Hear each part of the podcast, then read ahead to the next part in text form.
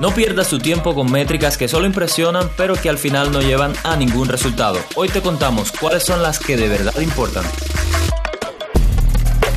Ya comienza modo soloprenur. Ponte cómodo, anota, toma acción y disfruta luego de los beneficios de crear ese negocio que tanto deseas. Y contigo tus anfitriones, cubano libre, startupero y amante de las micheladas, Carlos Lugones, y un dominicano soloprenur con un nombre que nada tiene que ver con Naruto, Robert Sasuke.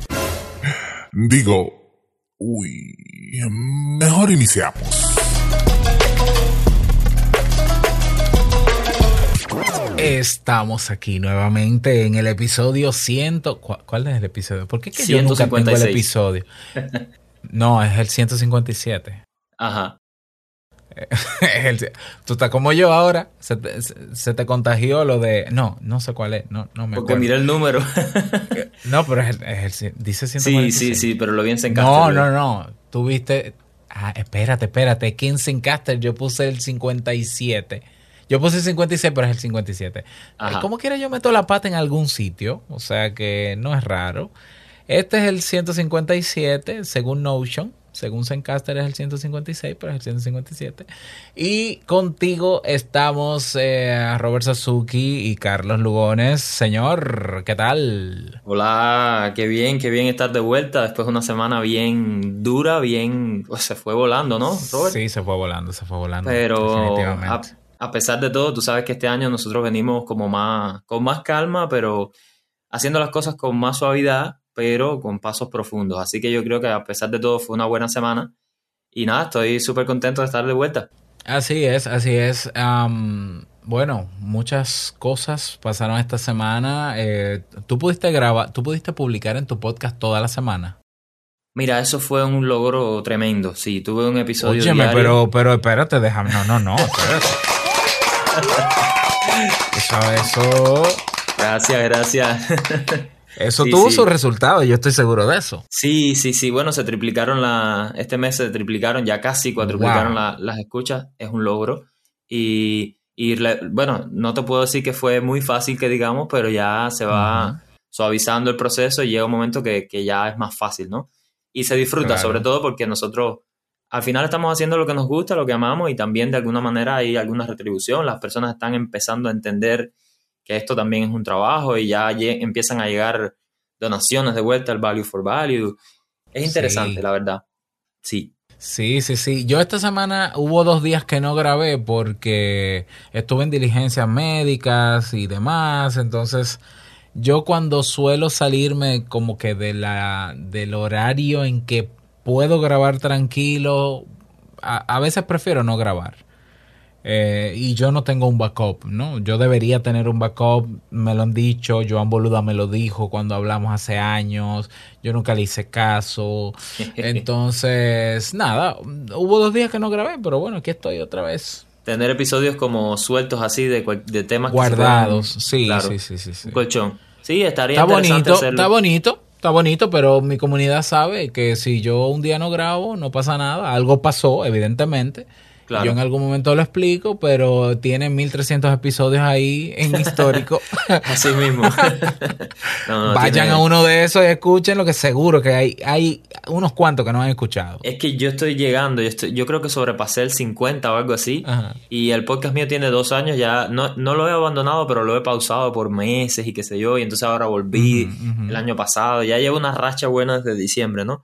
Y, y, yo llegando a 50 episodios, mm, que me parece mucho, no sé qué cosa, qué se sentirá llegar a 100, a 200, a 1000, está duro. La verdad que las personas no se imaginan lo complicado que es eso, ¿no? sí, sí, sí. Eh, cuando, tú, cuando tú vas en el día a día, generalmente tú no le prestas atención a eso, pero cuando tú miras para atrás y dices, pero mil episodios. Duro, Por ejemplo, tú, tú vas a llegar a 100 episodios antes de, de verano si mantienes el ritmo. ¿Por qué? Porque tú vas a producir 20 al mes. Es decir, en tres meses tú tienes ahí 120 episodios. y tres meses es ahorita, ¿eh? Se va volando. Sí, sí, sí, sí, es verdad. O sea, que, eh, o sea, eh, eh, es ver el resultado del paso a paso, día por día. cuando tú miras para atrás, tú has, has hecho un camino enorme, una trayectoria enorme.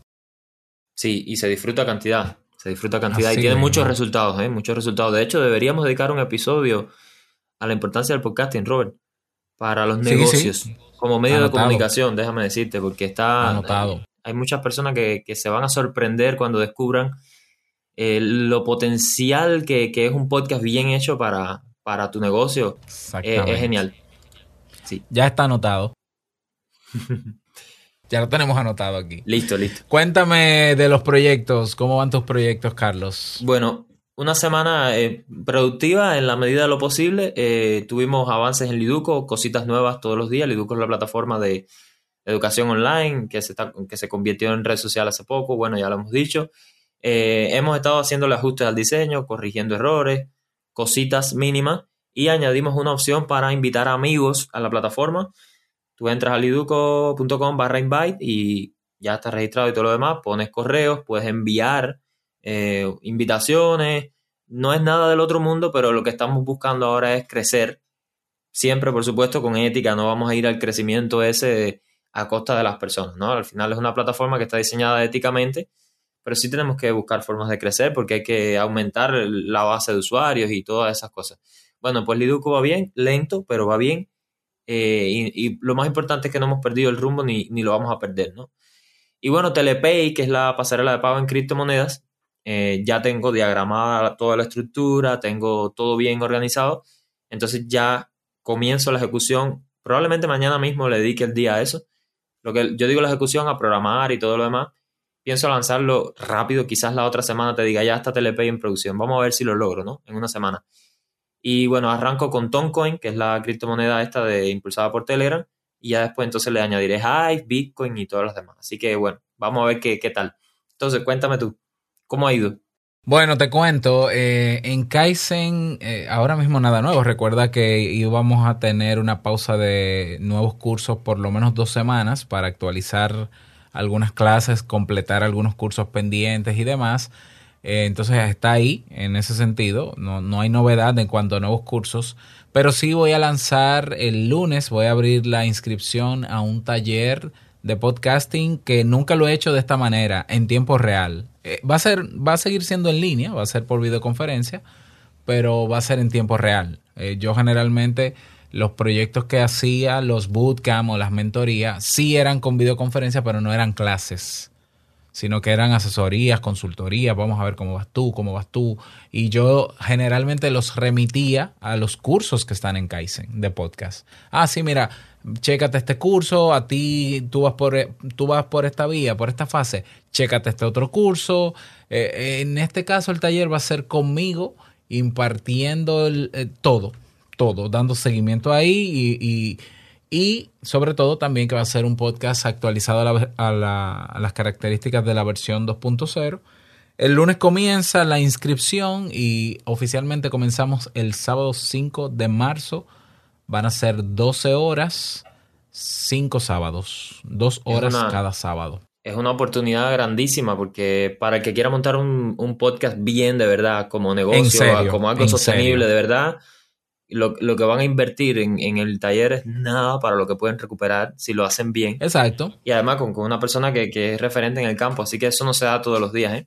Yo lo haría así. Eh, este taller es para, para aquel que se lo va a tomar en serio, ¿no? Para el que no, igual yo tengo contenidos, tengo un curso básico en YouTube abierto o en TreeSpeak, lo pueden hacer, no hay ningún problema pero ya el que quiera tomárselo en serio porque tiene que medir otras variables, quiere diferenciarse, quiere destacarse, quiere monetizarlo, entonces en función del podcast, el propósito y otras variables que tengan que ver con tu idea, pues eh, buscamos la mejor estrategia que te pueda funcionar. Buenísimo. Y ver qué tal. Esa es la idea. Y eh, estoy también terminando de darle forma a unos planes VIP de de, yo creo que de todos mis podcasts, incluyendo Modo Solo Prenur, ya te lo propuse, pero tenemos que darle, terminar ese, los beneficios y demás, eh, porque en cada podcast que tenemos hay personas interesadas en algo más sobre lo que hacemos. Entonces, eh, nada, la semana que viene termino de completar eso, diseñar una que otra página de aterrizaje con los beneficios y lo vamos a socializar aquí en el, en el próximo episodio. Buenísimo, perfecto. Oh, vamos a entrar en materia. El tema de hoy es sobre las eh, vanity metrics o las métricas vanidosas versus las uh, actionable metrics. Ah, es que me puse a hablar inglés, ¿no? Las métricas accionables. Y vamos a hablar de por qué, cuáles son las métricas que verdaderamente por las que tú te tienes que preocupar en tu negocio. Y las otras no es que no sean no es que no sirvan, pero no son tan relevantes. No te dan para comer, la verdad. O no te dan... Eh, sí. pudiera ser porque pudieran atraer potenciales cuestiones, ¿ya? Pero a la hora de la verdad no... a, veces, exacto, puede que, puede que deriven en una métrica accionable, una, una vanity metrics, vamos a hablar de eso, pero puede que no. Y hay evidencia de que muchas veces no. que es lo peor. Eh, es importante saber sobre esto porque muchas personas montan negocios. Eh, ah, yo voy a desarrollar este producto, este servicio en internet porque está, está la facilidad y, todo muy bonito, pero abren todo, eh, lo promocionan, hacen lo que todo el mundo hace. Yo voy a pagar Facebook Ads, Google Ads, todo Ads y a meterle dinero y no miden el impacto y o si miden el impacto, miden un impacto de algo que como mínimo, por ejemplo, que de eso vamos a hablar, no hay un retorno de la inversión. Entonces, no entienden que cada peso que tú inviertes en tu negocio para posicionarlo en, en, el mercado que sea, tiene que tener sí o sí un retorno de la inversión. O sea, tú no puedes quemar dinero porque lo que vas a terminar es quedándote sin dinero. Y si no tienes resultados, porque, vamos a ver, que yo diga, voy a hacer una campaña para aumentar mis seguidores. Ah, y sí, yo puedo hacer la campaña y se aumentan los seguidores. Pero yo tengo un negocio y nadie me compra. Yo quemé el dinero. Ahí yo quemé el dinero, por ejemplo. No, y hay, personas y negocios que se pierden en el camino porque se enfocan más en crear esos, en esa comunidad de seguidores o en crear esa audiencia y desatienden el negocio. Entonces, se pierde mucho tiempo y energía también, ¿eh? Y tienen la falsa ilusión de que, bueno, se supone, porque es que es, que es, como un ejercicio lógico básico, primario, pero que se debe medir. Se supone que mientras más seguidores yo deba tener, que es una de las vanity metrics que tenemos, pero tenemos otras, em, mientras más seguidores, más probabilidades hay de que yo pueda tener clientes. Eso puede ser que sí, pero puede ser que no. ¿Cómo saberlo? Eso hay que medirlo, por ejemplo. Entonces muchas veces no se mide y nos sentimos bien porque tenemos mucho de esto, mucho de aquello y, los bolsillos vacíos. Entonces yo siempre lo he dicho, me gusta no me da de comer. Sí, un seguidor, tener seguidores no me da de comer. No digo que no sea importante, pero es importante si ese, ese número deriva en otra cosa. Si se queda en, si tú te quedas solo en esa métrica vanidosa, que lo vamos a definir ahora, si te quedas solamente ahí, pues simplemente no va a tener efecto en tu negocio. Por tanto, no es relevante. Por tanto, deja de engañarte y ponte a trabajar en lo que sí importa, que son las métricas que te daremos más adelante también. ¿Qué tienes tú ahí como definición de Vanity Metrics? ¿no? Porque me imagino que alguien dirá, ay, pero ya esto están hablando hasta en inglés y yo qué sé lo que están hablando. Son métricas, métricas vanidosas, si lo queremos traducir así. Hay eh, un, como un diagrama de flujo que está muy bueno, que deberíamos buscarlo por ahí. De hecho, lo podemos comentar porque lo tengo aquí. Pero bueno, básicamente, ¿qué son las, métricas vanidosas? Son, es información, son datos. Bueno, son datos en realidad. Son datos que no aportan información por encima o que no te aportan algo que tú puedes tomar en cuenta para tomar una decisión, por ejemplo. Y vamos a poner varias, ¿no? Pero son datos que cuando tú los miras por arriba, se ven bien, se ven bonitos, son impresionantes, ¿no? Son impresionantes para uno mismo, ajá, para los demás, para los medios, quizás, para eh, otras potenciales marcas que dicen, oh, esta marca tiene tal cosa, que vamos a decir cuáles son las métricas, ¿no? Y qué sé yo, te, te puede dar como caché, ¿no? Como, como presencia pública o algo así, pero que, ajá, pero que en la realidad no sirven para nada desde el punto de vista que no te sirven para tomar una decisión. Entonces, Hay un diagrama de flujo que, que lo puedo mencionar, no sé si lo podemos poner por algún lugar después en algún canal o algo, que dice, tus métricas te llevan a tomar alguna acción o una decisión informada. No, bueno, pues son métricas vanidosas. Sí, bueno, puedes reproducir los resultados de forma eh, ordenada, con lógica. Sí, bueno, otra pregunta. ¿Pueden esos, esos datos que tienes son realmente confiables? ¿Vienen de una fuente confiable? ¿No están inflados? Sí, bueno, pues entonces es una métrica accionable. O sea, te, permite tomar una decisión. Si no, es una métrica vanidosa que no sirve para nada. Y vamos a, vamos a tocarla un poco más en profundidad. Que quizá, que quizá para lo único que sirve es para inflar el ego, ¿eh? Ajá, exacto. Y claro, y sirve para impresionar, ¿no? Pero volvemos a lo mismo. Ok, ¿un negocio se crea para impresionar o para, o para hacer dinero? Exacto. ojalá, de verdad, ojalá sean las dos cosas. El problema es que muchas veces son impresionantes ciertos números y ciertos datos de ese negocio y la rentabilidad es cero. Y quiebra. exacto. y tú dices, pero ¿cómo quebró si, si este negocio tenía un millón de seguidores en Instagram? bueno, no pudieron convertirlo ni cambiarlo en Binance por dinero. los seguidores. Introduzca su número de servidores en la, en la wallet para cambiarlo por Bitcoin. exacto. No, no es tan valorado en el mercado el número de seguidores. Claro, claro, claro. Sí, tiene sentido. Bueno, excepto para las marcas que hacen eh, publicidad, pero igual, tú puedes hacer publicidad en un canal con miles de personas. Claro. Y si no hay conversión, ni hay clics, ni hay nada, pues no te van a Dejan de pagarte. Exacto. Es así. Y sí, el número de, el número de seguidores es una de esas métricas. A muchas personas les va a doler porque están enfocadas quizás en, en eso, ¿no? En, en enfocarse en crear eh, following en Twitter, en Instagram, en Facebook y aquí, allá, y acá, y acá. Y al final, oye, pues que sí, que bien, pero no, no, los números, el número de seguidores no se come. Incluso hay cuentas en Twitter que las he visto que tienen 100.000 seguidores y van, ves un tweet y no hay reacciones. Independientemente de que el algoritmo de Twitter sabemos que reduce el alcance, pero oye, con una comunidad tan grande que no haya ni una reacción es señal de que o no hay, o no te lo estás tomando en serio, no hay una interacción, no sé, algo está pasando ahí. O comprate a los seguidores, Carlos, porque no, no, no nos engañemos. O sea, peor todavía. Todos nosotros, nosotros sabemos que se compran y sabemos dónde se compran y sabemos cuánto cuestan. Entonces, eh, si es una, si es una, si es el dato que tú tienes, es un, es un dato que se puede manipular. Vamos a ver, repito, como, como dijiste tú en el flujo, se, ¿tú logras algo gracias a ese dato? No no sirve para nada. No, y incluso, o sea, peor todavía, peor todavía es que estás creando un negocio y buscando la forma de que sea rentable y te gastes el dinero que probablemente no tengas, entonces en una métrica que no te va a servir para nada, en una métrica no, sirve para nada. En buscar aparentar, o sea, ¿qué sentido tiene, no? Eh, el mundo eh, está no hay cosa más no hay cosa más cara que aparentar, porque en la apariencia no hay retorno de inversión. Sí, sí, sí, es real.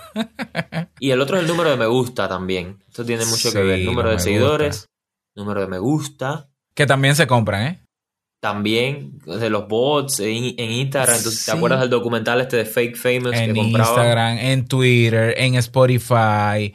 No, Spotify no, perdón. En YouTube. Claro, no estamos. Vamos a ver, no, no nos vamos a ir por el, por el tema de que todo el que tenga números inflados los ha comprado. No, no, no, puede ser que de verdad los haya ganado. Claro. Si esos resultados no les llevan a ser rentables su negocio, no sirven.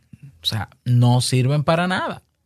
Es real. O sea, es real. al final, sí, yo me siento especial, yo me siento, pero ¿y tú eres tu negocio o tu negocio es otra cosa? No, mi negocio es otra cosa. Pues ponte a producir dinero con tu negocio. Y los aplausos póntelo en la mañana grabado. Yo te presto mis efectos de sonido y tú te lo pones en la mañana, te llenas tu ego, pero ponme el negocio a generar ingresos, que para eso que para eso que lo creaste. No, y es un negocio, exacto.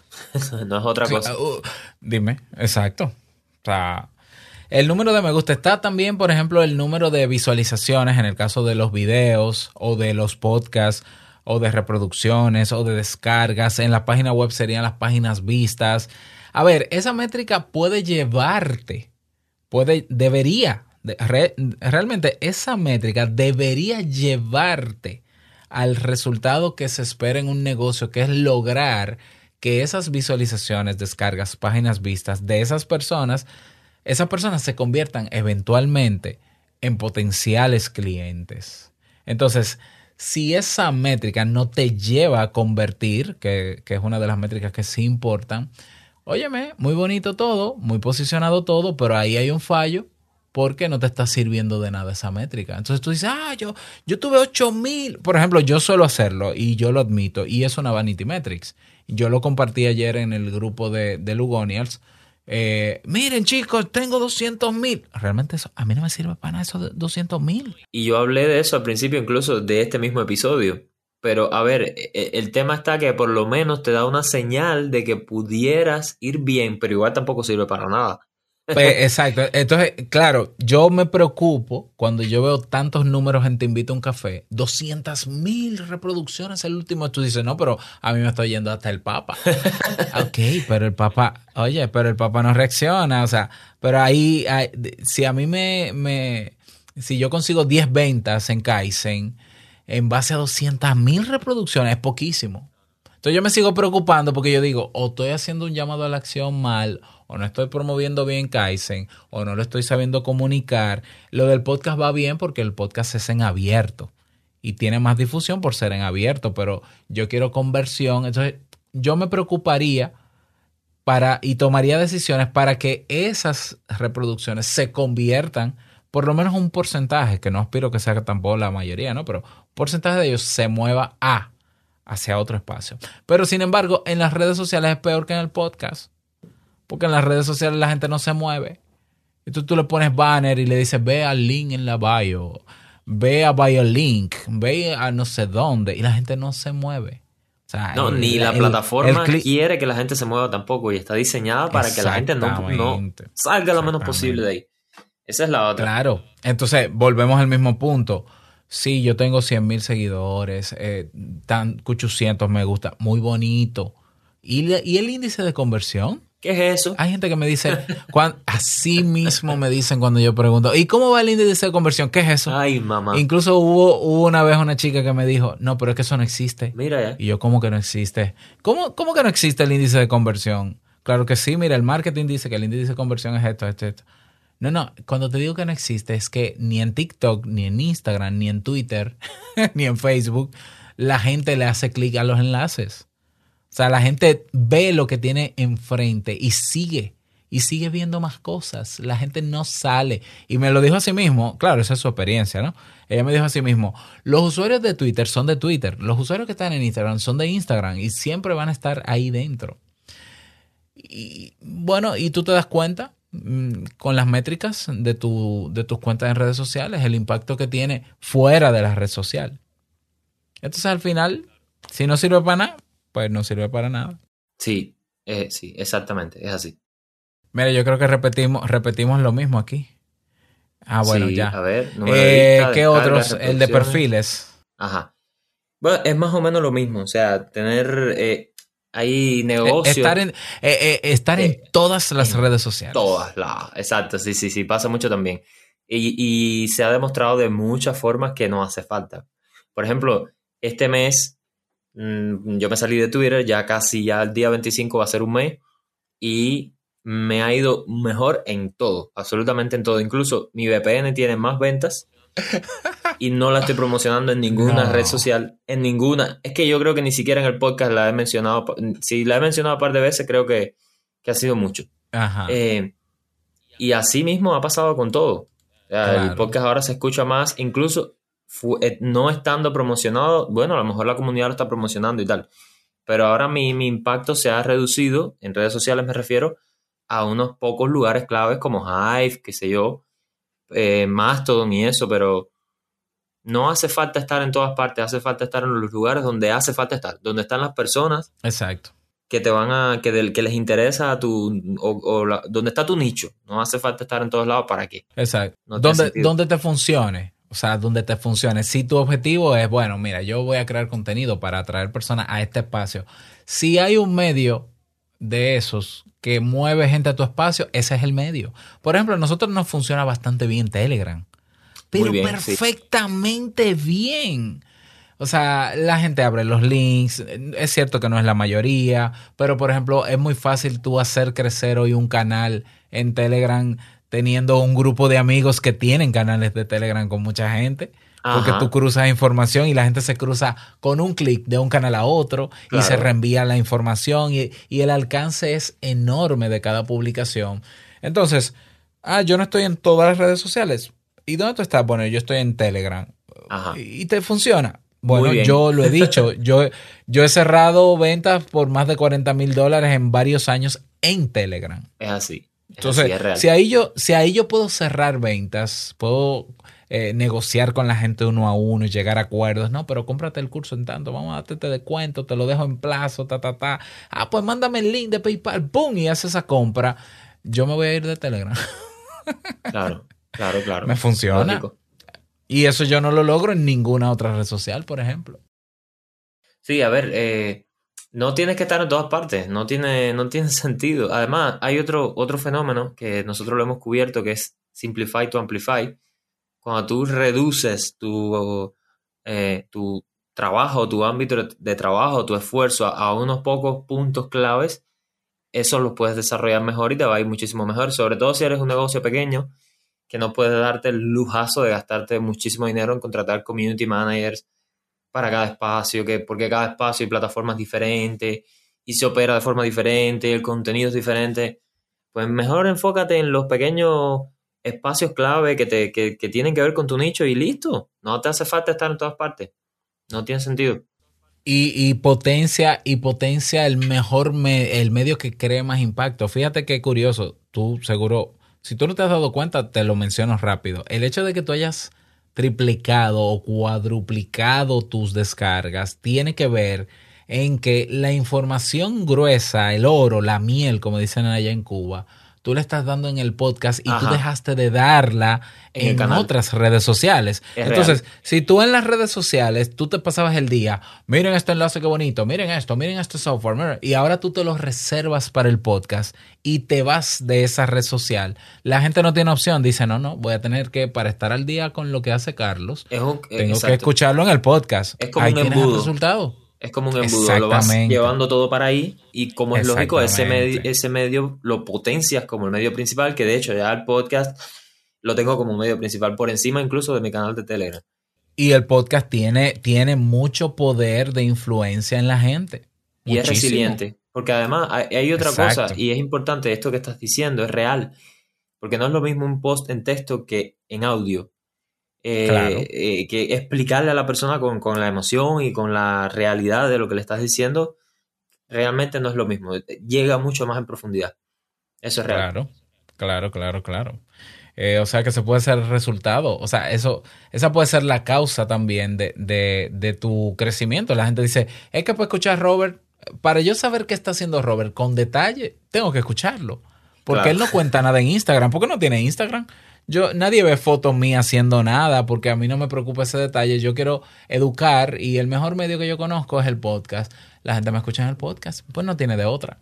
Tú sabes, Robert, ahora que tú dices eso de las fotos, yo me he dado cuenta que el, eh, uno disfruta más la vida. Esto se sale un poco del tema, ¿no? Pero está bonito decirlo. Sí, sí. Uno disfruta más la vida cuando no está pendiente de estarla documentando, ni tirándose fotos, ni nada por el estilo en cada momento. Sin embargo, sin Instagram, pues yo tuve Instagram ¿eh? también un tiempo, no mucho, pero... Y me cayó un poquito el síndrome ese de que iba a un restaurante y lo documentaba y esto. Y, y al final, el día que dejé de hacerlo, empecé a disfrutar el momento presente mucho más. Absolutamente. No, y tú te, y tú te haces más interesante en el sentido. No, porque es inevitable. O sea, la, gente espera. Hay gente que me de vez en cuando me dice, ábrete un Instagram. Es como que yo quiero llevarte la vida. yo quiero ver qué, qué tú haces con tu vida. No, no, es que yo no lo voy a hacer. Primero, no es mi estilo. Yo no soy amante de la fotografía mía por ejemplo. Y segundo, si tú quieres enterarte de mí, yo tengo un espacio reservado, que es un espacio de influencia. Claro.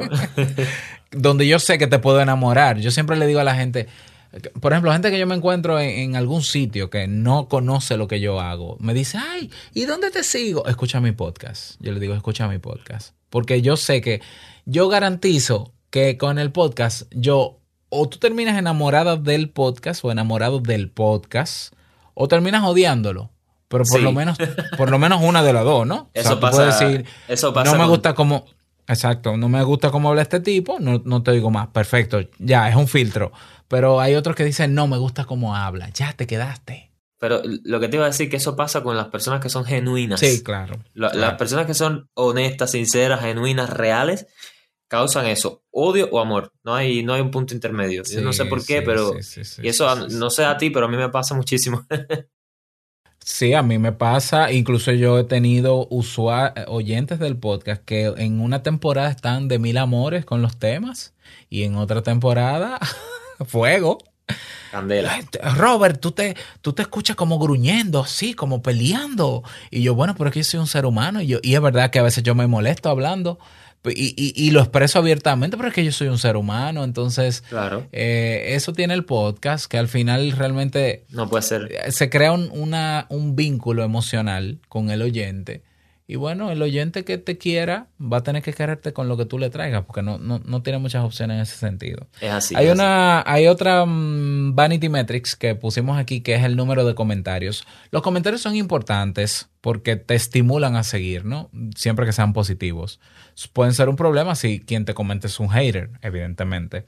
Eh, pero un comentario que, que, no te ayude a hacer una conversión eh, o que no, haga, no provoque que en tu respuesta esa persona pueda llegar a tu negocio, pues vamos a lo mismo. Es un, es, un, es un comentario. Y hay personas que eh, lo comentan todo y que tienen muy claro que nunca van a ser tu cliente. Y tú te la pasas entonces contestándole a esa persona, invirtiendo tu tiempo, porque esos son los que más preguntas te hacen y los que más quieren saber cosas y que tú le enseñes en el mismo comentario y te tiran ahí la mitad de su vida. No, porque déjame contarte. Entonces tú te pierdes ahí educando porque tú quieres tú quieres demostrar, ¿no? Que tú sabes del tema para que vaya y te compre un curso en Kaizen. No, es que no te lo va a comprar porque ya lo decidió. Si te fuera a comprar el curso, no te hace la consulta en los comentarios, te compra el curso. Entonces hay mucha gente que se siente bien porque dice, ay, yo tengo muchos comentarios en mi post. Bueno, si es para fines personales, qué bonito. Para fines de negocio, eh, no, es que, no es que sea malo, pero eh, las respuestas que tú vas a manejar en esos comentarios tienen que llevar a una acción que es la que se espera en favor de tu negocio. Porque si no, no sirve para nada tampoco. claro, si, no hay conversión o lleva a la conversión, es una métrica vanidosa. O, a conversión, o, que esa persona se mueva a una comunidad, que hay más posibilidades de que luego se convierta en una conversión, o que ese comentario sea una. Por ejemplo, si ese comentario de esa persona se, es una mención a un amigo y ese amigo te descubre gracias a esa mención, tú ves, e, e, eso crea un flujo, una ruta de adquisición que vamos a mencionar también que tú dices, bueno, espérate, esta persona quizás no se convierte en mi cliente, pero me está apoyando y está haciendo menciones en sus comentarios a otros amigos. Entonces, e, eso crea una, un efecto de red que puede llevar a que el amigo número 10 que ve el mensaje, ese me compre. Pero hay comentarios que son vacíos y se quedan en nada. Y hay, y hay gente que se aprovecha de comentar porque sabe que nunca va a adquirir tu producto o servicio. De hecho, eso que, eso que, estás diciendo de, de, crear la red de personas que refieren el producto, eso es muy real. De hecho, me pasó esta semana en la VPN, una persona compró por accidente, bueno, no fue por accidente, pero adquirió el servicio de la VPN pensando que era internet gratis. Eh, lo que estaba con, lo que estaba eh, es un problema de concepto, ya, ya veo que tengo que añadirlo a las preguntas frecuentes. Y, y entonces en soporte se le dijo, no, no es internet gratis lo que estás contratando porque el Internet tienes que pagárselo a tu proveedor local, obviamente. En Cuba se llama Texas, eh, que es un monopolio, en fin, ese es otro tema. Eh, tú lo que estás contratando es la salida de tu conexión por otro país para que puedas acceder a recursos que están bloqueados, pa, pa, Me dijo, ay, no, yo no sabía. Mira, vamos a hacerte una devolución, qué sé yo. No, no, es que fue mi culpa, fue mi culpa. Oye, insisto, vamos a devolverte, qué sé yo. Bueno, se le insistió, hubo que decírselo como cinco veces y finalmente dice, ay, qué pena, pero sí, bueno, devuélvame. Se le devolvió el dinero y empezó a referir personas al producto. O sea que muchas veces eh, no es necesariamente una conversión, pero que la persona ayude eh, refiriendo y demás también es importante. Si los comentarios logran eso, felicidades. Pero no suele ser la mayoría, no necesariamente. Exactamente, exactamente. Tú tienes que ver cómo procurar convertir ese comentario en algo más. Eh, pero también tú tienes que saber identificar la intención del, del, comentario, ¿no? Porque es que de verdad hay gente que sabe lo que está haciendo y dice, déjame yo aprovechar y sacarle el jugo a Carlos y exprimirlo para que él me diga esto y esto. ¿Y cómo yo, cómo yo compilo este programa? En, ¿Cómo yo programo en tal sitio? Y tú dices, pero ven acá, pero yo tengo un curso de eso. Si yo le respondo esto, pues le estoy dando el curso. No, no, no, espérate un momento. O sea, vamos a hablar qué tú quieres lograr y, y, tú lo vas llevando, pero hay un momento en que tú dices, no, este lo que quiere es que yo le dé y le dé y le dé. Este no va para parte, no, yo sigo mi camino. Listo. No, no me puedo quedar centrado en, satisfacer toda la demanda de, de alguna No, te, te, pierdes demasiado tiempo y tienes que producir. Tienes que producir. Claro. Y tu negocio cayéndose. Exactamente, exactamente. y tú respondiendo comentarios. ¡Ay, qué lindo! No, no, no. Publicando tweets.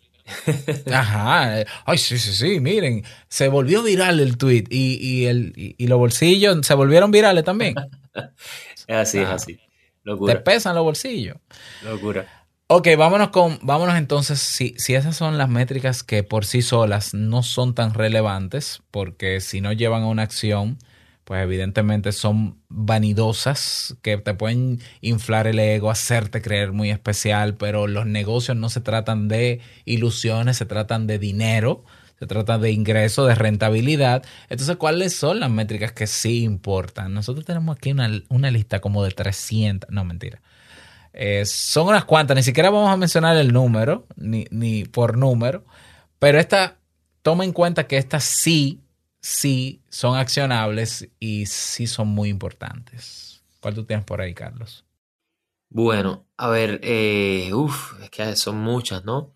Y, yo pienso que teníamos que haberlas ordenado, ¿no? Bueno. Pero, por ejemplo, yo quiero decir, de primera, yo, yo, pienso que primero que todo, la más importante es el ROI, el return of investment, el retorno de inversión. Porque digamos que tú montas un negocio cualquiera, un, qué sé yo, un restaurante, y tú gastas 100 mil dólares, obvio, en poner las mesas, en qué sé yo, esto, el catering, ah, todo.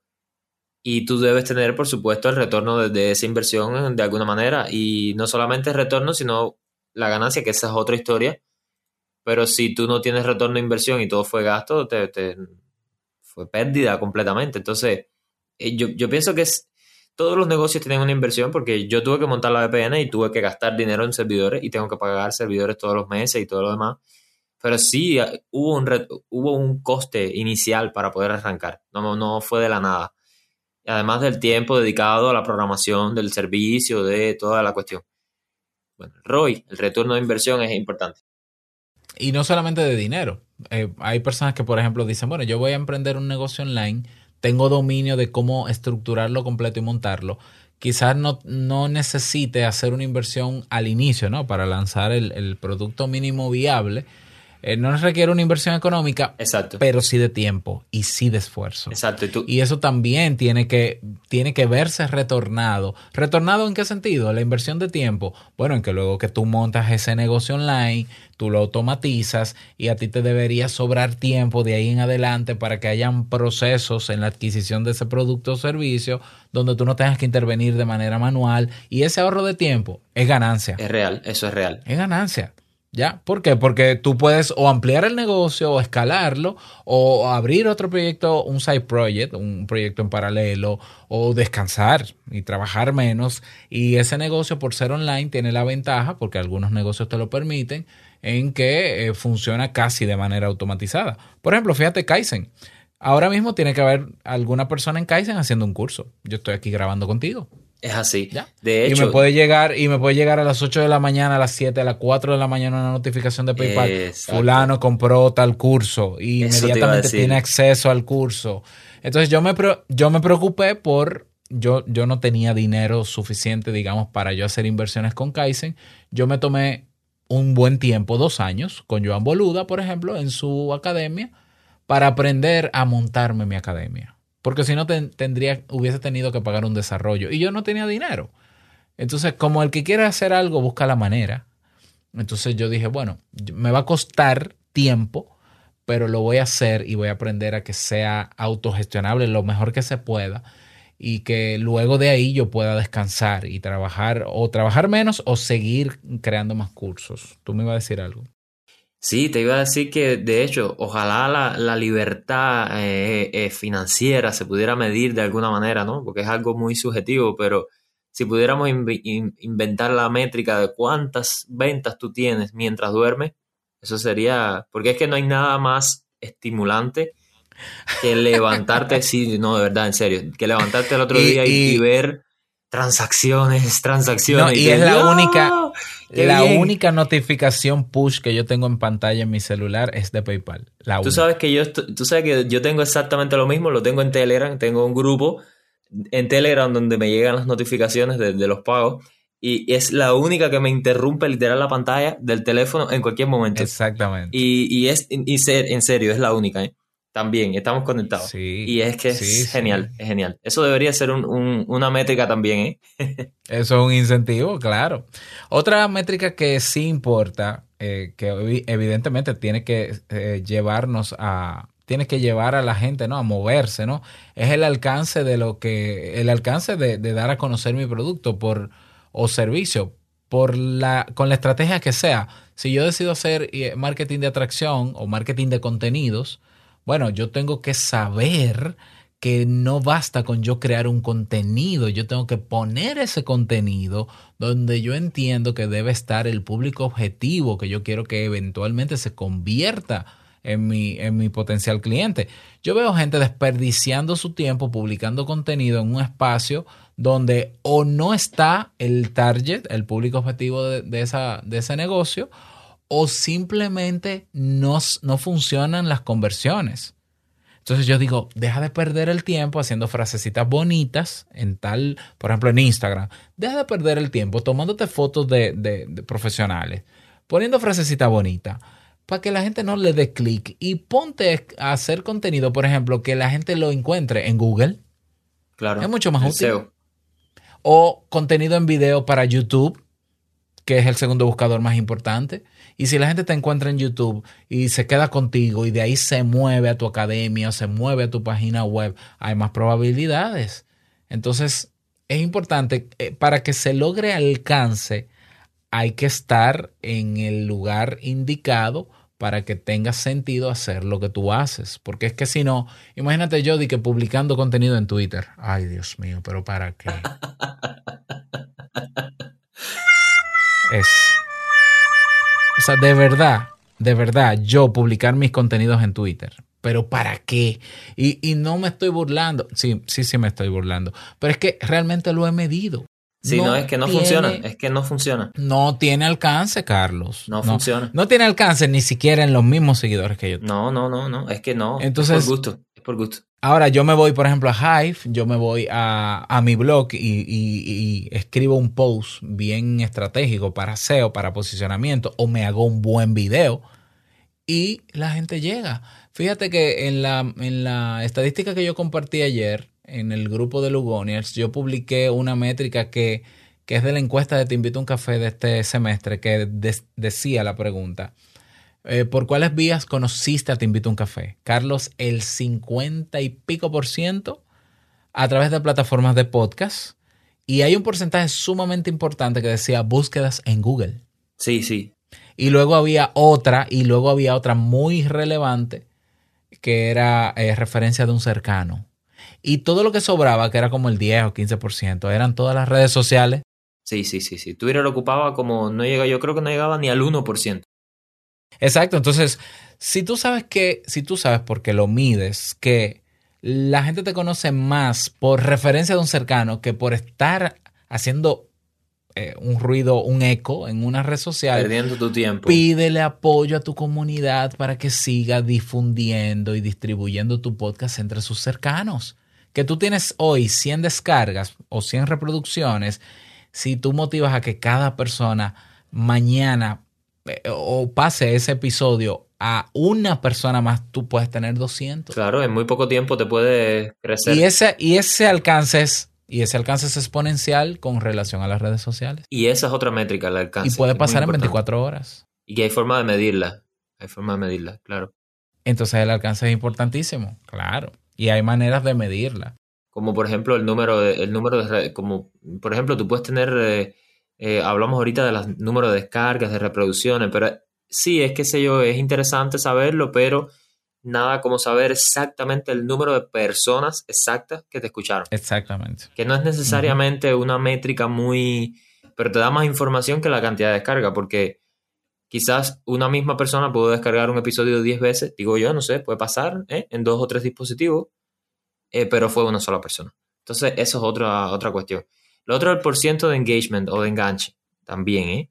Que, que, pueda haber sobre, sobre alguna cuestión específica. Habría que ver también si en redes sociales o, o en dónde. Sí, el, el enganche es, es, el resultado de tu, de la, de la, mm, es como una regla, es una regla de tres que, que tiene en cuenta la variable de cuántas personas reaccionan a lo que tú publicas, cuántas personas interactúan con lo que tú publicas, eh, sobre el, total de personas que te siguen en, en alguna cuenta.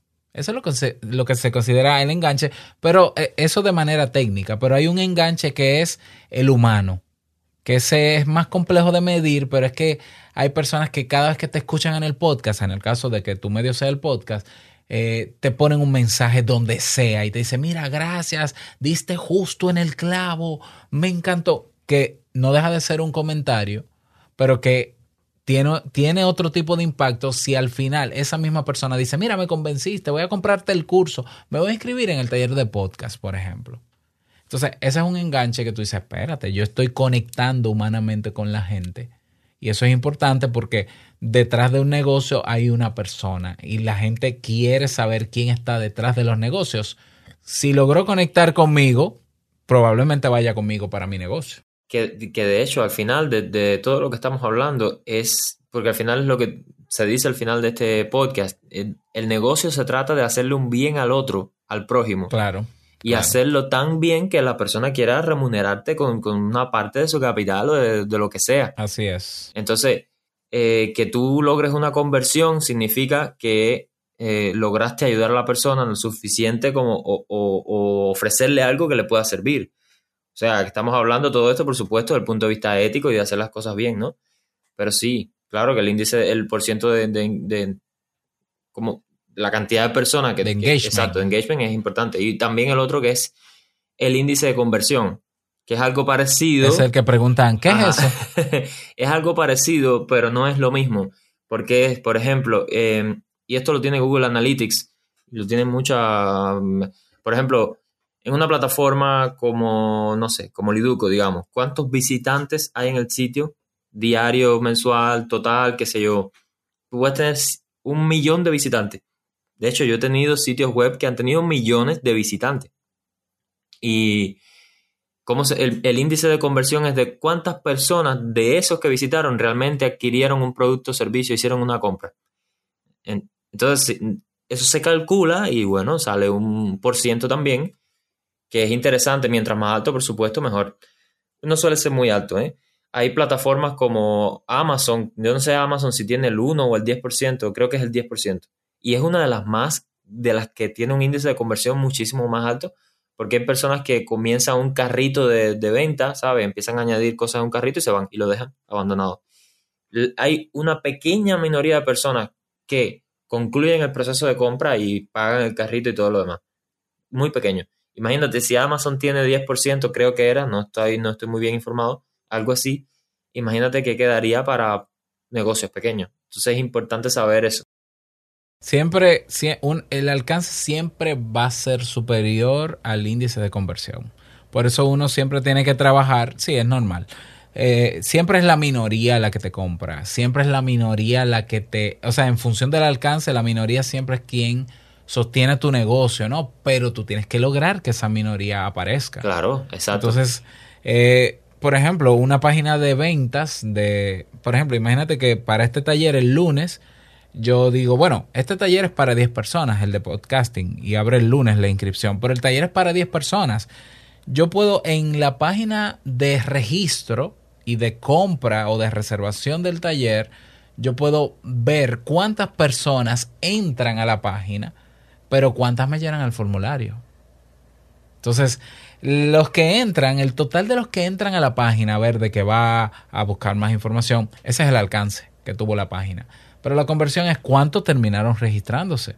Y entonces yo hago un porcentaje y digo, mira, de 100 personas que entraron, 5. Ah, bueno, pues fue la conversión, fue de un 5%. Y eso me ayuda a tomar mejores decisiones, porque yo puedo decir, algo pasó en la página de aterrizaje o simplemente es un 5% se considera un buen índice de conversión, pues déjame ahora llegar a 100 más para ver si logro el mismo 5% también y con los otros 5 nuevos que lleguen de 100, completo los 10. Eso es una métrica totalmente accionable. Sí, es real. El índice de conversión. Es real. Otra, otra métrica que vale la pena explorar y que muchas veces quizás ignoramos, que incluso Google Analytics te lo da, es la ruta de adquisición.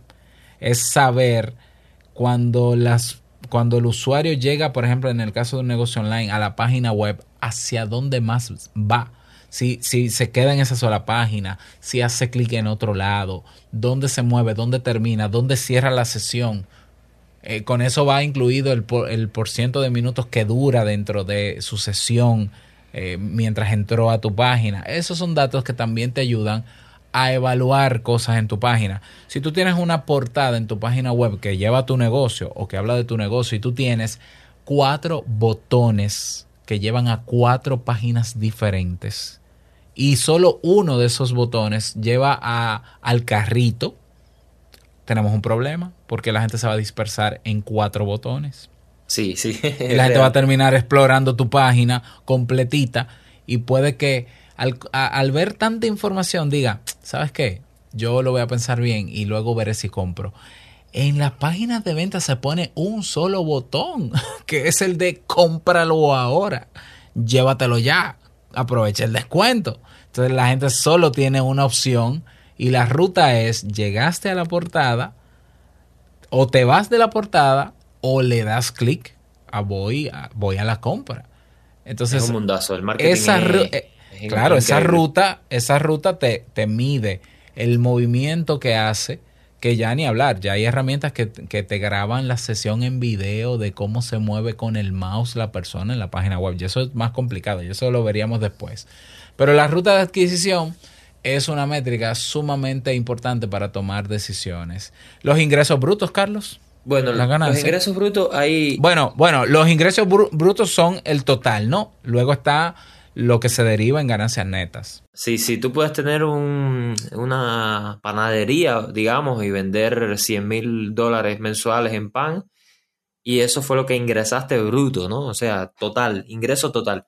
Pero tú tienes que deducir de ahí cuánto vas a gastar en electricidad, en esto, en, en la nómina de los trabajadores, en, eh, en toda la, ¿no? la materia prima, todo lo que necesitas del pan. Y esa es otra métrica, que es los gastos. Tienes el ingreso bruto, que es todo lo que ingresaste. Esta es economía básica, pero bueno. Eh, y luego tienes los gastos, que es otra métrica.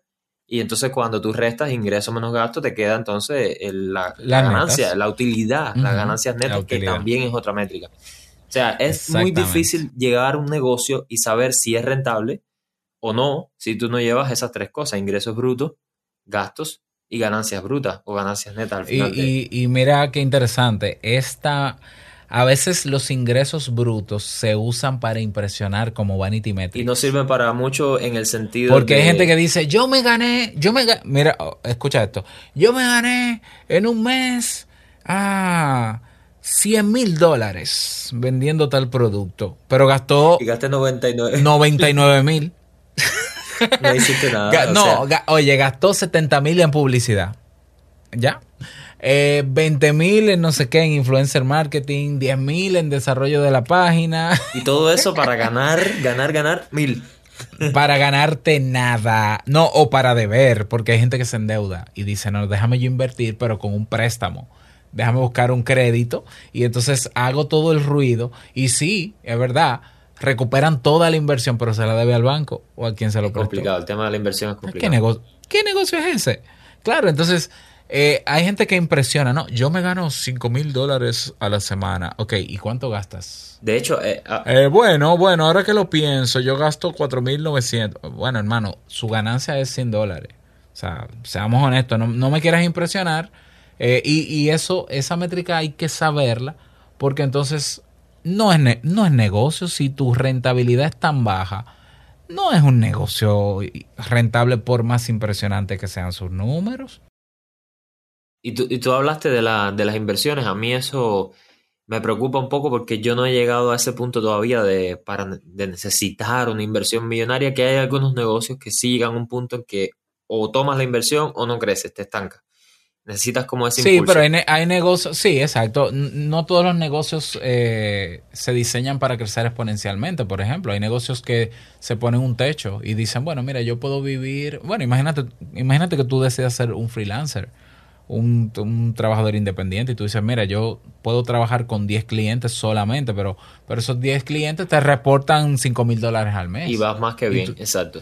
Claro, y tú dices, pero para vivir yo necesito menos de mil, entonces el otro me lo ahorro o lo invierto o lo que tú quieras.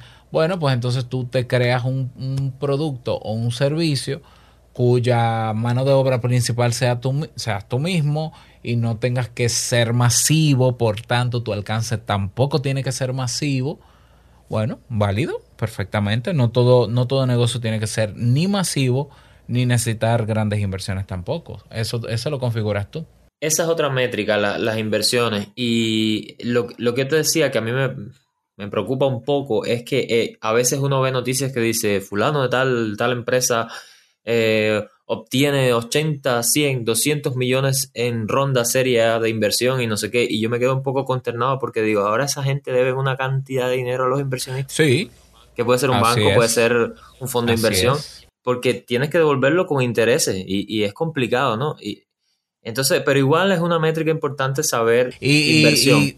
Exacto, y también se puede convertir en una vanity, eh, no, yo no diría una vanity metric, una métrica vanidosa, una métrica para impresionar, pero es como una verdad a medias. Si la haces pública. Es como que, bueno, sí, no es exacto, si la haces pública, no, es como que, bueno, mi empresa levantó en Silicon Valley dos millones de dólares.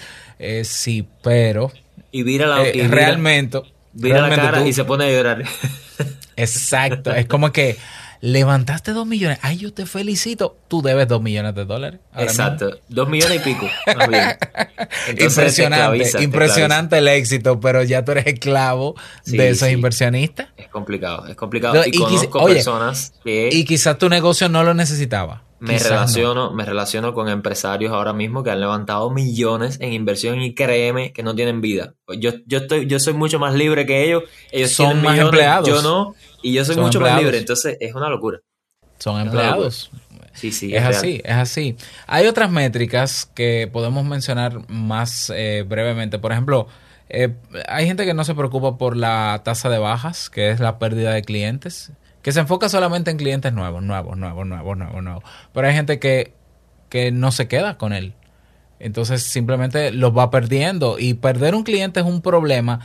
No porque, el cliente debe pasar por tu negocio y debe moverse, pero lo ideal sería que se convierta en, en embajador, que se convierta en multiplicador, en promotor de tu negocio y no que tú lo pierdas. Incluso de hecho. es más fácil y más barato recuperar un cliente que ya, una persona que ya es cliente para venderle algo diferente que buscar una persona nueva. Es mucho más barato. Es real. y a veces no se toma en cuenta.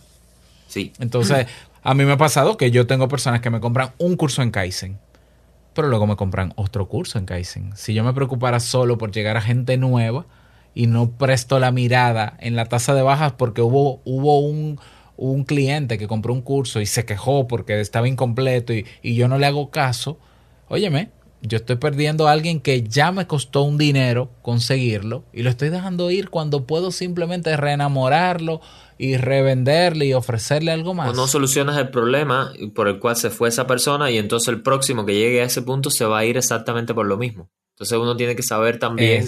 o, si, o si no se va a contagiar el boca a boca de que, mira, da mal servicio al cliente, no sirve, no vayas. No, no, eh, si tú me pides recomendación, no te lo recomiendo. Y tu negocio va en picada. Ajá, exacto. Es complicadito, sí. Costo por cliente potencial. Eso es interesante. ¿Cuánto te cuesta adquirir ¿cuánto te cuesta? cliente? Exacto, Cuando tú lo calculas en el gasto que tú tienes total ¿Cuánto te cuesta que una persona llegue? Mira, en Facebook dicen que, tú sabes que al final los usuarios de Facebook son, eh, no son clientes, pero es algo parecido, ¿no? Es costo por usuario, que esa es otra métrica. Eh, y está calculado es, que casi lo mismo. Digo, no, no es lo mismo, porque no, el costo por usuario es costo por persona que, que le da clic a tu anuncio, pero no necesariamente se convierte en cliente.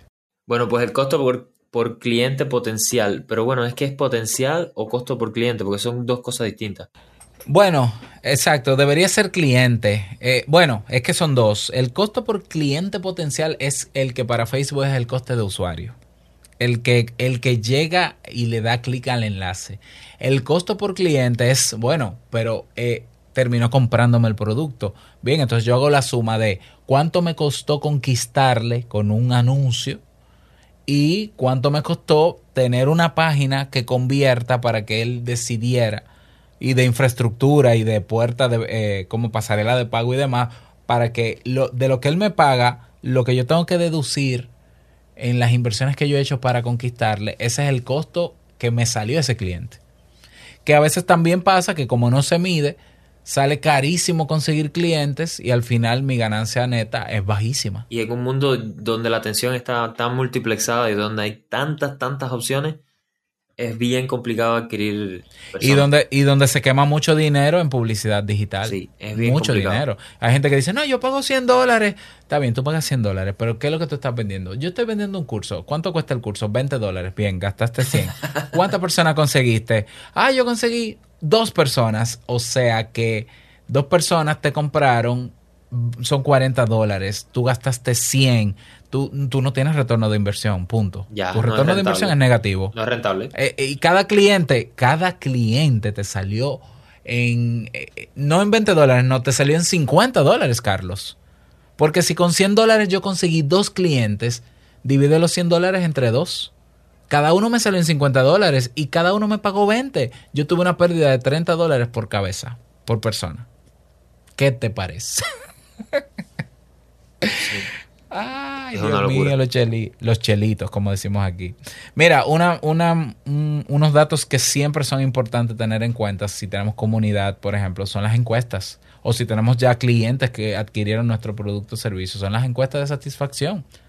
Que muchas veces nos dan de frente y nos dicen cosas que no queremos oír o ver sobre algunas deficiencias, pero que son las que nos ayudan a mejorar si, si la tomamos en cuenta. Entonces, e, e, ese dato para mí es mucho más valioso que cantidad de seguidores y todos estos disparates. No, no, no. La gente que están comprando mis cursos, ¿están satisfechos? Sí. ¿Recomendarían? Sí. ¿Mejorarían algo? También mejoraríamos esto. Bueno, vamos a mejorar primero para ellos, porque pueden seguir siendo mis clientes. Segundo, porque son los promotores de mi negocio. Si los trato bien, me van a ayudar a seguir creciendo de manera orgánica y aunque yo me preocupo por siempre traer gente nueva, yo tengo un, equipo de personas que indirectamente me siguen trayendo.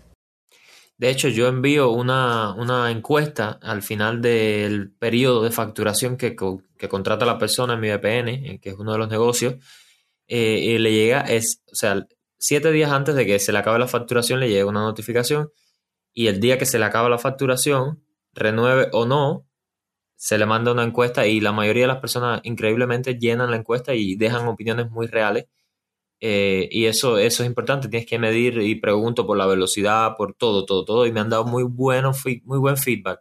Es importante encuestar, siempre, siempre, siempre. Preguntar su opinión. Sí, sí, sí, así mismo es. Eh, Tú tienes ahí. Tenemos también el, el, el, el, Monthly Active Users, que es el MAU. Que ya, a ver, hay muchas métricas para plataformas ya de, de software que tienen usuarios, productos como Products as a Service. Eh, ese tipo de plataformas tienen el MAU, tienen una pila de métricas que tienen que ver con la cantidad de usuarios activos mensualmente, diariamente, anualmente, los usuarios registrados, los usuarios no registrados.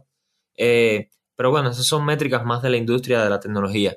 Esa es una, el MAU, y está el porciento de rebote eh, er, de rendimiento de retención. Que eso también es importante. Esta es importante, por ejemplo, porque, eh, y, se toma poco en cuenta, por ejemplo, una página web con un porcentaje de rebote de un 90%, tú puedes llevar un millón de personas y no sirve para nada. Exacto. Exacto. Porque se te va la gente en menos de, de 30 segundos. Es rápido. Ahí tú tienes que revisar qué es lo que pasa porque no vas a convertir nunca. O sea, ya la idea no es que, ah, pero yo tengo un alcance masivo. Y es como también hay gente que se enamora del alcance de, de, por ejemplo, ay, mis videos tienen en YouTube 30 millones de views y cuando tú vas al rendimiento del video, a la estadística que está en YouTube Studio, te das cuenta que la mayoría clicaron y en menos de un minuto se fueron. Se fueron, exacto. Sí, sí, sí. Entonces, ¿cómo vas a lograr impacto? ¿Cómo vas a lograr conversión si la gente se te va antes del primer minuto del, en el caso del contenido que tú estás creando? Y, y esas son métricas incluso que no queremos ni ver, porque es como que, ay, Dios mío, yo, yo me tengo que enterar cuando la gente se va.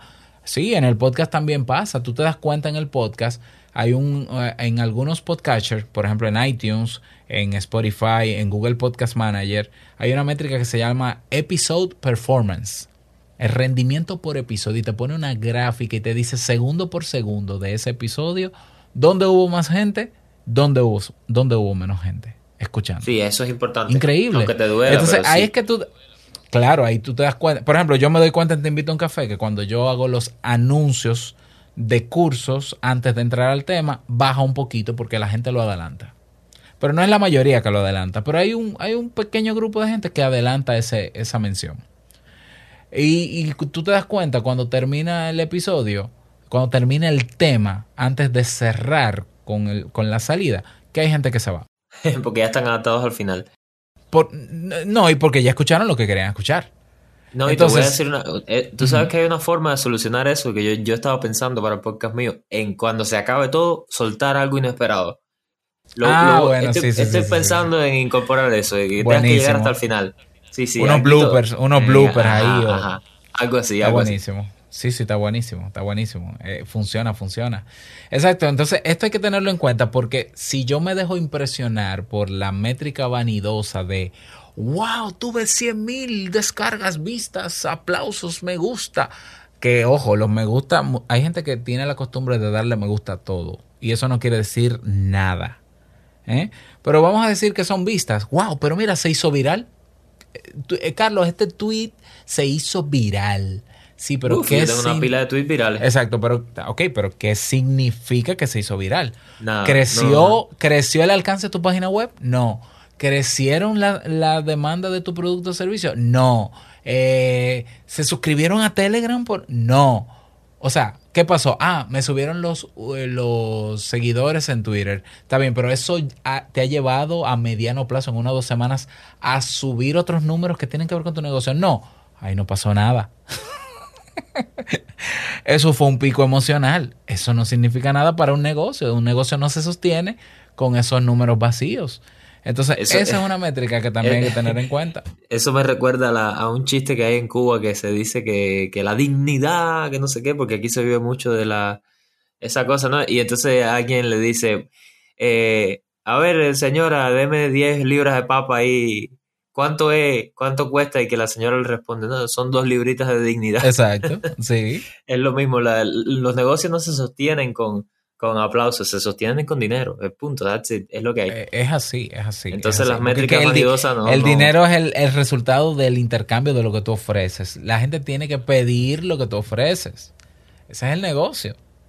Y bueno, eh, todo, todo, todas estas métricas vanidosas y las que son importantes, eh, tenemos que, fíjate que son muchas, pero hay una lista de más de 40 o 50. O sea, pudimos haber mencionado, dependiendo del modelo de negocio, muchísimas otras. Aquí el mensaje final, aparte de darte toda esta información, que esperamos que te sirva, es que te des cuenta que una cosa es impresionar, una cosa es querer generar reputación, prestigio, eh, con estos números eh, bonitos, eso se llama relaciones públicas. No, yo no digo que esté mal, pero si no llevas a sostener tu negocio, estás perdiendo tiempo. Ahora, si, si esas métricas vanidosas hacen que tú conviertas y aumente tu negocio, síguelo usando, porque ya se convierte en accionable, entonces deja de ser una métrica vanidosa. Te pongo un ejemplo rápido. Yo en el año 2019 eh, gané un premio. Eh, en el año, déjame ver, sí, te voy a poner el caso del 2019, antes de la pandemia. Yo me gano un premio de podcast eh, de Estados Unidos que, me lo había ganado en 2017. Bueno, me gano en el 2019 de nuevo. Y digo yo, eh, le digo yo a mi esposa Jamie, le digo, mira, ¿qué tú crees si nosotros hacemos... Ah, Jamie se ganó también. Ese año yo creo que vinieron tres estatuillas. Y yo le dije, vamos a hacer una nota de prensa, vamos a enviarla a los periódicos reseñando el evento. Y si nos publican y la gente se entera, vamos a crear un taller presencial aquí en Santo Domingo sobre podcast. Y vamos a alquilar un coworking eh, físico y vamos a cobrar tanto y vamos a ganar tanto. Carlos, así mismo pasó. Hice la nota de prensa, unos amigos periodistas me la publicaron en los, en los periódicos más eh, conocidos de aquí. Inmediatamente en Instagram aproveché y puse el banner del, del... Tenía podcast RD cuando eso. Puse el banner del taller presencial. Y el taller no solamente se llenó, sino que se abrieron dos sesiones más. ¡Wow! Increíble. Ah, bueno, entonces, eso, eso es un ruido, eso es relaciones públicas. Pero yo sé también que ese efecto, ese pico de ese evento que me gané, porque también yo hice ruido cuando, cuando participé en el Record Guinness de podcast. Pero eso, eso es pasajero. Ese pico es pasajero. Tú, si sabes montarte en la ola y dices, voy a aprovechar y hacer ruido de esto, la gente se va a impresionar porque ¿quién se imagina que hay un dominicano que participó en un Record Guinness de podcast? Bueno, nadie se lo imagina. Bueno, pues déjame hacer el ruido, pero la idea es que me conozcan y conociéndome me contraten para esto, me pidan asesorías, compren curso en Kaizen. Si lo sabes hacer con estrategia de marketing, no solo de relaciones públicas, puede que lo logres. Pero tienes que saber usarlo para eso. No hacer el ruido y ya. Ay, sí, fui a 10 programas de televisión. ¿Y el negocio para cuándo? Ah, no, a mí se me olvidó mencionar el negocio porque yo estaba era luciéndome. Ay, sí, tu pobre negocio cayéndose ahí y, eh, a, pedazos. No hay nada más, eh, no hay nada más fugaz y más eh, pasajero que la fama y que la toda esa cuestión, ¿no? Eso es real. Yo también lo he vivido, ¿eh? Y al final no, no, no sirve. Realmente, realmente, a la hora de la verdad, no sirve para nada. Incluso las personas que en algún momento, o las comunidades, o lo que sea, que en algún momento pueden tener una afinidad súper fuerte contigo y con tu marca, al otro día puede ser que te odien. Así que no sirve para nada, la verdad. No hay nada más loco, más, más pasajero y más eh, fugaz que, que, la fama y, toda esa cuestión.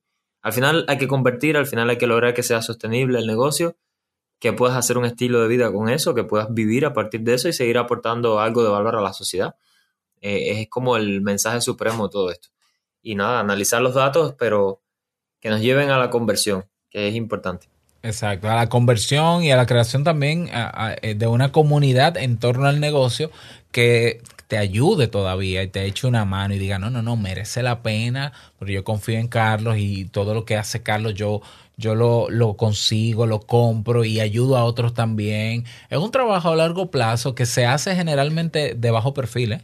Se hace detrás de Esa es otra cosa que he notado. ¿Eh? Mientras, mientras hay mucha gente haciendo ruido ahí afuera y aparentando ser lo que tú te das cuenta que no es, porque tú dices, sí, pero no tiene sentido tal cosa, porque tu número está inflado, el que, el que está enfocado en su negocio está en silencio trabajando.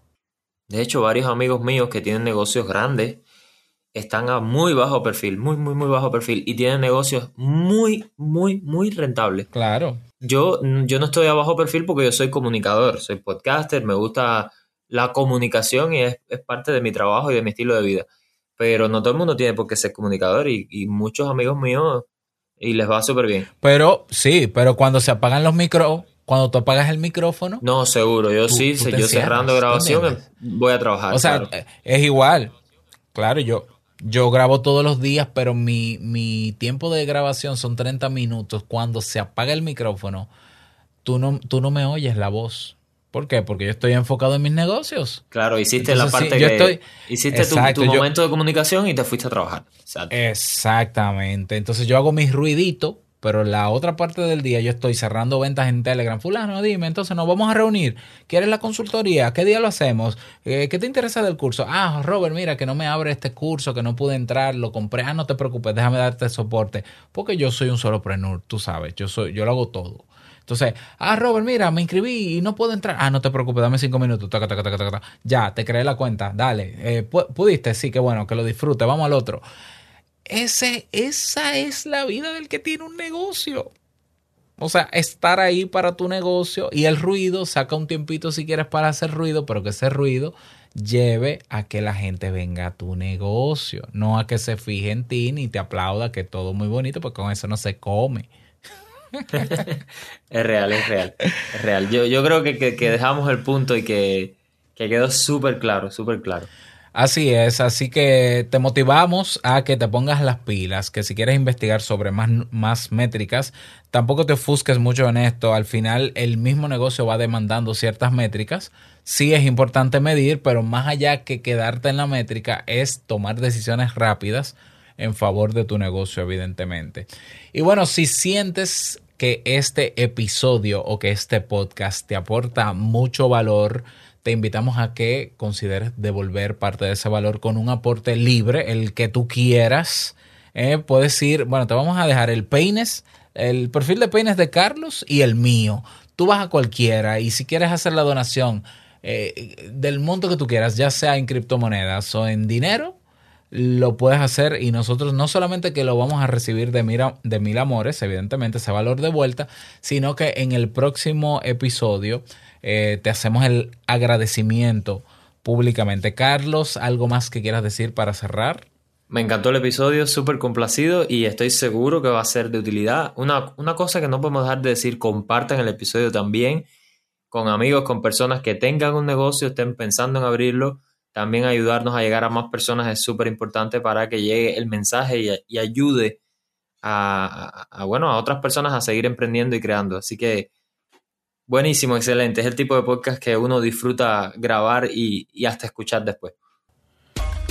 Definitivamente la pasamos bien y seguiremos pasándola bien, así que espero que tú nos acompañes en este camino.